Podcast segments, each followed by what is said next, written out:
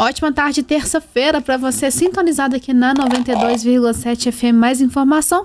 Tá começando o nosso jornalismo em destaque com a nossa equipe de jornalismo. Desejo uma ótima tarde para o Leonardo Duque, Luana Carvalho e Vanusa Rezende. Vanusa, é com você. Obrigada, Isabela. Uma boa tarde para você. Uma excelente terça-feira para todos os amigos ouvintes.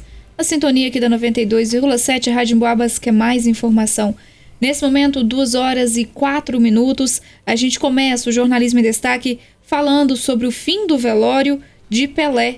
Corpo, inclusive, saiu um cortejo por ruas de Santos e chega ao cemitério nesse exato momento. O Leonardo tem as informações completas. Boa tarde, Leonardo. Olá, Vanusa, muito boa tarde. Boa tarde para todo mundo que nos acompanha. São as últimas homenagens ao ídolo mundial Pelé, cujo velório foi aberto ao público e chegou ao fim às 10 horas da manhã desta terça-feira. Mais de 230 mil torcedores estiveram por lá desde ontem, né, nessas últimas 24 horas na Vila Belmiro, no estádio do Santos.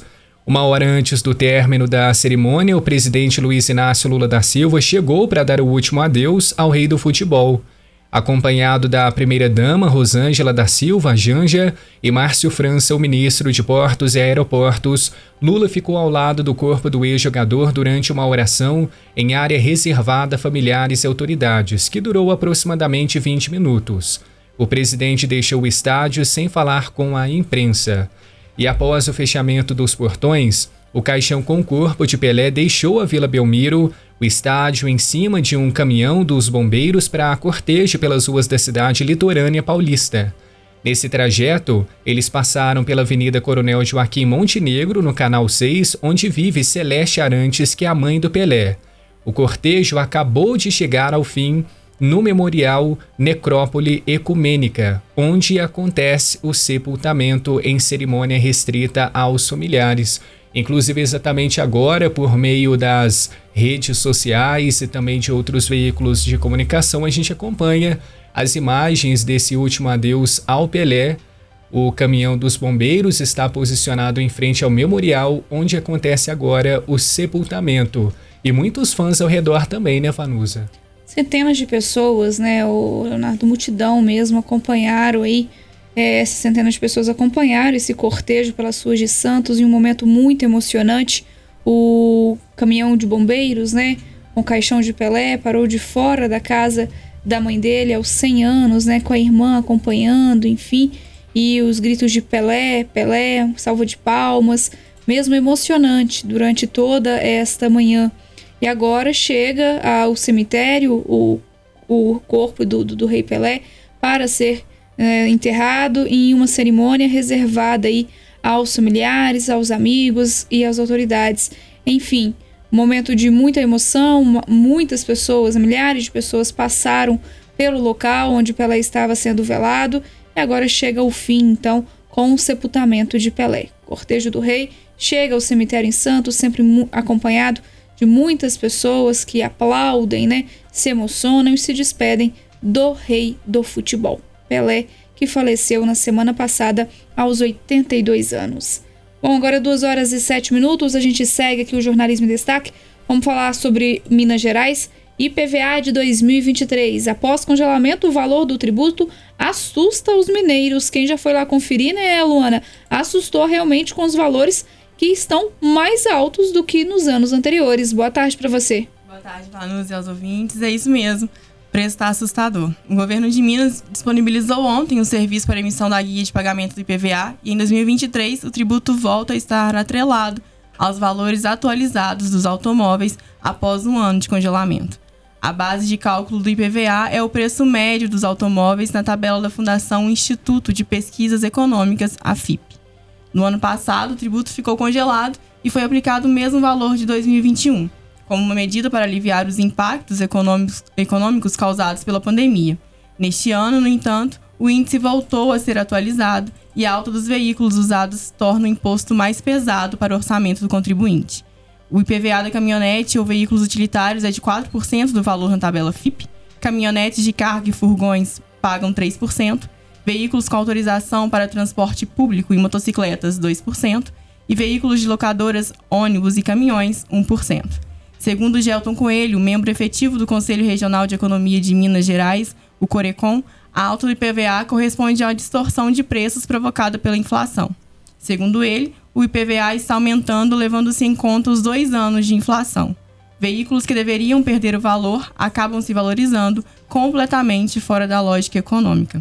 Além dos impactos da inflação, o mercado automobilístico foi especificamente afetado durante a pandemia e a guerra entre a Rússia e a Ucrânia. A valorização dos veículos no Brasil segue uma tendência global. Vale lembrar que o imposto pode ser dividido em três parcelas entre março e maio, ou cota única que garante desconto de 3%. Quem quitou o IPVA em dia nos últimos dois anos também recebe automaticamente um alívio de 3% no tributo, a partir dos critérios do programa Bom Pagador. As deduções são acumulativas, podendo chegar assim a um desconto de 6%. Tá certo, Luana, realmente bem caro aí o IPVA, mas a gente for olhar a valorização né, do, do carro usado, como você disse, o especialista apontou, né? Fora de toda a lógica, mas é o que vem acontecendo. Antes, a, antes assim, a gente fala, sei lá, oito anos atrás, sete anos atrás, um carro popular, né?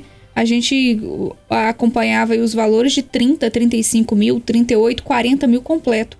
Hoje, um carro popular usado aí tá na faixa de 50, 60 mil reais. Impressionante mesmo como subiu o valor dos automóveis. Obrigada, viu, Luana, pelas suas informações. Agora, duas horas mais 10 minutos, eu volto a conversar com o Leonardo Duque sobre a Prefeitura de São João Del Rei, que está buscando por coletores de alimentos, óleo de cozinha usado e papelão. Leonardo tem todas essas informações e se você conhece ou é um dos coletores aqui da cidade, fique atento à informação.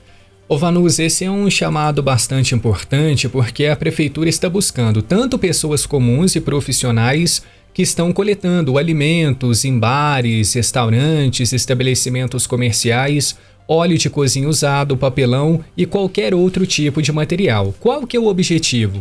É divulgar o nome e o contato desses coletores para que a população de São João del Rei consiga encontrá-los com maior facilidade. Isso vai levar ao quê? Aí o estímulo, a separação consciente do lixo, a manutenção da limpeza da cidade, além da reciclagem e os cuidados com o meio ambiente. Especialmente em relação ao óleo de cozinha usado, quando descartado de maneira irregular, ele pode se solidificar ao misturar com a água, obstruindo a rede de esgoto. Isso provoca graves problemas, como o entupimento da rede de esgoto e o mau cheiro. Por esse e tantos outros motivos, o trabalho dos coletores é fundamental. Além disso, quando o lixo não é descartado da maneira correta e no horário correto, a gente tem toda a complicação com a manutenção da limpeza da cidade e atrapalha bastante o trabalho dos garis aqui no nosso município. Então é o seguinte: os interessados em divulgar o trabalho podem entrar em contato com a sala de imprensa da Prefeitura pelo 3379-2908 ou comparecer na sede da administração. E durante esse contato com a Prefeitura, é importante deixar o nome, o telefone e a forma como você coleta os alimentos, ou óleo, o papelão ou qualquer outro tipo de reciclável importante para cuidar da nossa cidade, né, Vanus, e até mesmo do meio ambiente. Com certeza, Leonardo. Então reforça para a gente qual que é o contato que deve ser feito? Vamos lá, é diretamente com a sala de imprensa da prefeitura. O telefone é 3379 2908. 3379 2908 ou quem preferir, se estiver passando lá na porta da prefeitura, né, que fica a Rua Ministro Gabriel Passos, número 199 no centro, pode conversar diretamente com algum responsável. Você vai deixar o seu nome, o seu telefone e a forma como coleta os alimentos, o óleo, o papelão, isso para as pessoas poderem se organizar, talvez em algum tipo de recipiente, de vidro ou de plástico. Se a pessoa tiver também alguma garrafa PET para colocar o óleo, são algumas formas diferentes que cada coletor utiliza aqui na cidade. Tá certo, Leonardo, obrigada pelas suas informações. Bom, a gente volta a falar com a Luana sobre as matrículas abertas para o EJA na Escola Municipal Maria Tereza. Para aqueles interessados, a Luana tem todas as informações. Na Escola Maria Tereza serão oferecidos do sexto ao nono ano. O aluno conclui uma série a cada seis meses. As avaliações lá são diferenciadas com metodologia baseada em projetos. O EJA é um programa de educação voltado para as pessoas que perderam anos de estudo e desejam regularizar a situação e concluir o ensino fundamental. A principal intenção é de fomentar o ensino e ampliar a disponibilidade de dissipar o conhecimento para as pessoas que não tiveram oportunidade em período regular. O público-alvo são jovens e adultos a partir de 15 anos que tenham disponibilidade para frequentar as aulas, pois só será admitido apenas 15% de faltas. Para realizar as matrículas são necessários os seguintes documentos: declaração ou histórico escolar, RG, CPF e comprovante de residência. O atendimento na Escola Municipal Maria Tereza acontece das 8 às 17 horas, de segunda a sexta-feira, e para mais informações, na Secretaria da Escola ou pelo telefone 32 3371 8971. 2 e 14, obrigada Luana pelas suas informações. Para a gente encerrar o Jornalismo em Destaque, eu falo sobre aquela prévia do censo de 2022 que foi divulgada aí pelo IBGE no dia 28 de dezembro e que indicou que Minas tem 20,7 milhões de habitantes. Ao todo são 20 milhões 732 mil 660 mineiros. O número representa crescimento em comparação ao levantamento demográfico de 2010, quando a população do estado estava em 19 milhões 597 mil 330 pessoas. Entretanto, esse valor é até menor que a projeção feita pelo IBGE para 2021, que indicava 21,4 milhões de habitantes aqui no estado. Santa Cruz de Minas, a menor cidade em extensão territorial do Brasil, teve a população estimada em 8.074 pessoas. Em 2010, o censo indicou que o município possuía 7.870 habitantes. Já a histórica Tiradentes teve estimativa de 7.508 habitantes para 2022 e em 2010, de acordo com o IBGE, a cidade registrava 7.002 pessoas. De acordo com a divulgação, como nós falamos durante a nossa programação aqui na 92,7, São João del Rei tem 93.788 habitantes. No censo de 2010, a cidade tinha uma população estimada em 84.404 habitantes. Bom, o IBGE, que entrega um resultado prévio do ano de 2022 a partir dos 83,9% da população recenseada. O censo de 2022 segue durante todo esse mês de janeiro. Então, população aí aqui de São João del Rei, Santa Cruz de Minas e Tiradentes. 2 e 16, esse foi o nosso Jornalismo em Destaque nas ondas da Rádio Boabas. Mais informação a 92,7. Agradeço mais uma vez Leonardo, Luana, pela participação aqui em nosso programa. Convido você a continuar nos acompanhando. Inclusive, às 4 horas tem edição do Jornal em Boabas, a terceira edição do Jornal em Boabas de hoje. E você pode acompanhar também as notícias em nosso site, emboabas.com e também nas nossas redes sociais, facebook.com.br e instagram, rádio Emboabas. Isabela, obrigada pelos trabalhos técnicos e é com você. Obrigada, Vanus. Um abraço para você, para Leonardo, para Luana e, claro, para os amigos ouvintes aqui na sintonia da 92,7. A gente conta com a sua companhia ao longo de toda essa terça-feira. Ótima tarde.